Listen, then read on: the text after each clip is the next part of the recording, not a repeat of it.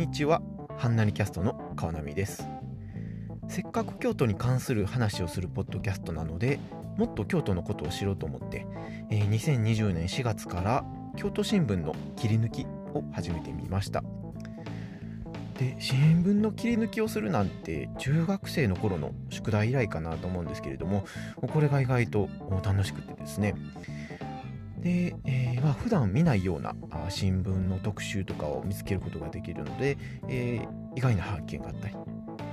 例えばなんか読者が投稿した俳句のコーナーとか、えー、海外の変わった文化を紹介する特集とかですね。まあ、あの地域新聞とはいえどもかなり幅広い記事を扱っておられるんだなってことに今更ながら気がつきました。で新聞って言ってもざっと眺めるぐらいならあ10分もあれば十分なので、えー、日経新聞と普段読んでるやつと合わせて夜ご飯食べながらでもやっていきたいかなと思います。